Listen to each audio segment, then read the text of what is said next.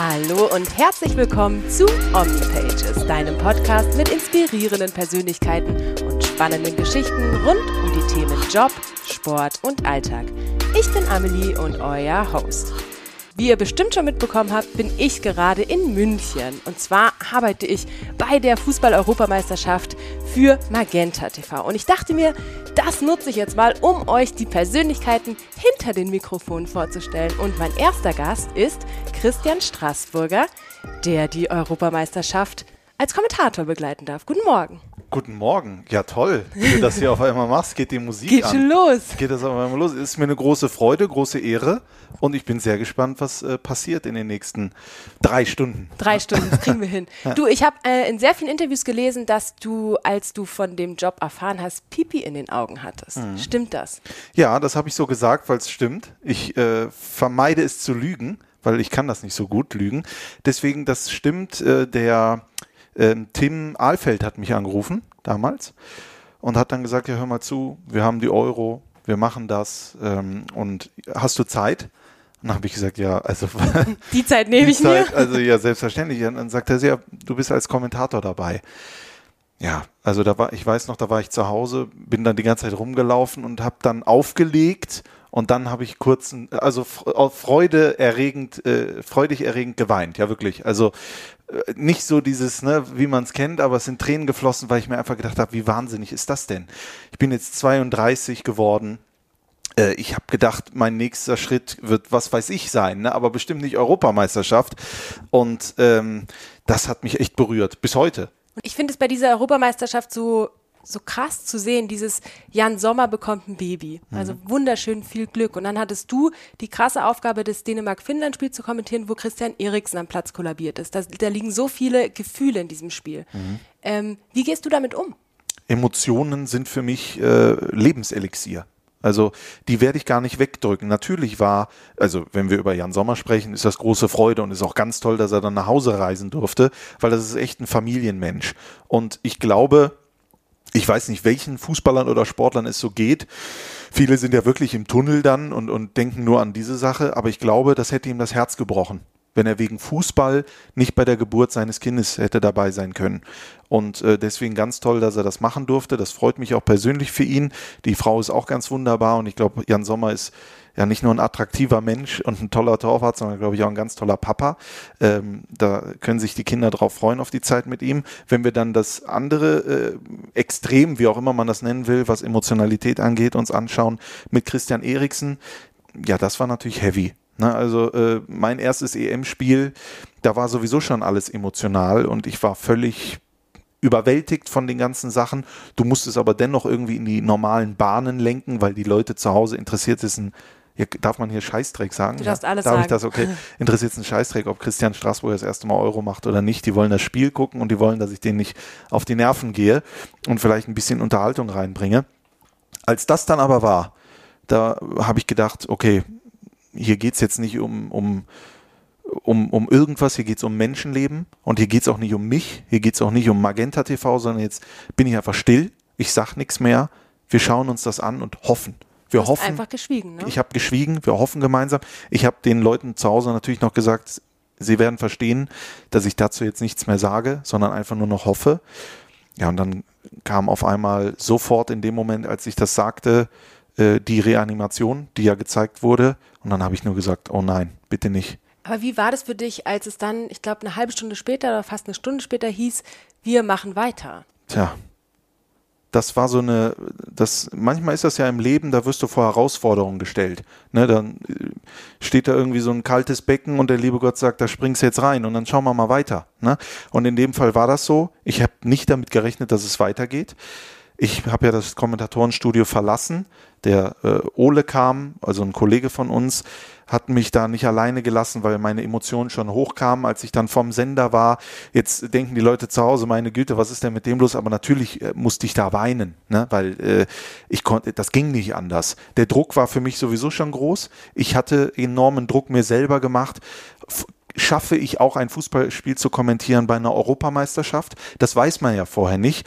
Äh, natürlich wirke ich locker etc., aber äh, das ist für mich wichtig und bedeutend.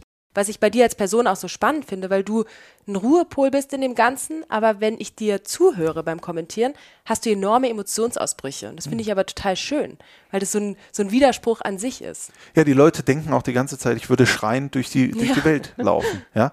Äh, das ist aber nicht so, sondern ich bin in diesen 90 Minuten einfach voller Freude. Ich kommentiere da ein Fußballspiel und bekomme dafür sogar Geld. Das ist das äh, Größte, was ich mir jemals hätte vorstellen können. Und das ist mir egal, ob das dritte Liga ist, ob das damals in der Regionalliga gewesen ist oder ob das jetzt bei der Euro 2020 ist. Natürlich sind die Namen anders und ganz andere Leute blicken da drauf. Aber es ist Fußball und das wird sich auch nicht verändern. Und ähm, der Zeitpunkt, an dem ich zu einem Spiel fahre oder in die, in, in die, in, ins Studio gehe und sage, boah, hoffentlich ist das hier bald vorbei, ich will wieder nach Hause oder was auch immer, das ist der Zeitpunkt, an dem ich aufhöre. Weil dann hat es jemand anders mehr verdient als ich. Und das sollte man immer wieder sich vor, vor Augen halten. Du sitzt da, hast die Chance bekommen. Nutze das auch, sei dankbar, mach das, weil du nimmst sonst jemand anderen den Platz weg, der es vielleicht dann am Ende viel mehr will als du. Und das ist doch scheiße, oder? Total. Aber Strassi, was ich dir noch nicht erzählt habe. Ui. Am Ende von meinem Podcast erzählt mein Gast mir immer drei Geschichten aus seinem Leben. Beruflich, privat, was auch immer. Davon ist eins eine Lüge, die ich dann ausfindig machen muss. Okay.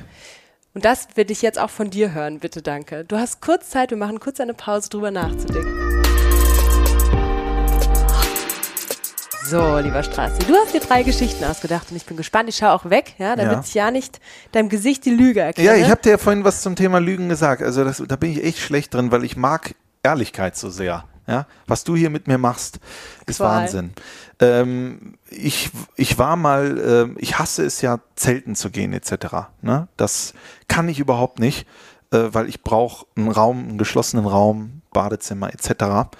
Ähm, das habe ich aber dennoch dann irgendwann mal gemacht und da war echt eine mega krasse Party, die dann da abging. Ja, und äh, an diesem Abend habe ich ungelogen 56 Dosen Bier getrunken.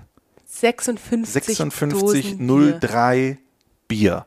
Und das war eine crazy, also das ging bis morgens und äh, ich äh, wollte dann dort aber auch nicht mehr übernachten, weil ich ja gesagt habe, nee, das ist mir, das möchte ich nicht.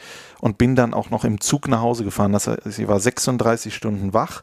Es war in Holland und irgendwann nach acht Stunden Zugfahrt mit 36 Dosen Bier intus, äh, 56 Dosen Bier intus, Du bist aus Düsseldorf, ne? ich war damals äh, sogar noch ein äh, kleineres Dorf nebendran, in Jüchen habe ich da gewohnt. Das war echt ne, ein Höllenritt. Also ich habe ja auch mal in Düsseldorf gewohnt und ich habe den Bierkonsum der Menschen vor Ort wahrgenommen.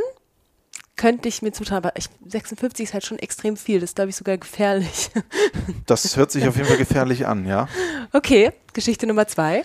Geschichte Nummer zwei ist, wenn ich jetzt schon so lange überlege, frage ich mich, erzähle ich jetzt die wahre Geschichte oder die, äh, die gelogene Geschichte? Ähm, ich hatte mal einen Auftritt, ähm, damals zum Ende der Schulzeit habe ich die, äh, diese Abi-Fete dort moderiert und äh, ein Teil dieser Moderation bestand darin, im Tütü äh, zu tanzen. Ja, also ich habe dann getanzt, wirklich tolle Choreografie, die ich mir vorher ausgedacht habe, die habe ich auch mit jemandem äh, erlernt und dann habe ich dort im Tütü getanzt und das Ganze für einen guten Zweck. Strassi im Tütü. Ich im Tütü tanzen. Äh, die dritte Geschichte. Die dritte Geschichte ist folgende. Ich war ein großer Fan. Ich erzähle jetzt nichts, was mit Beruf oder sowas zu tun hat, ne? Weil ich, es geht ja auch um Lebensgeschichten.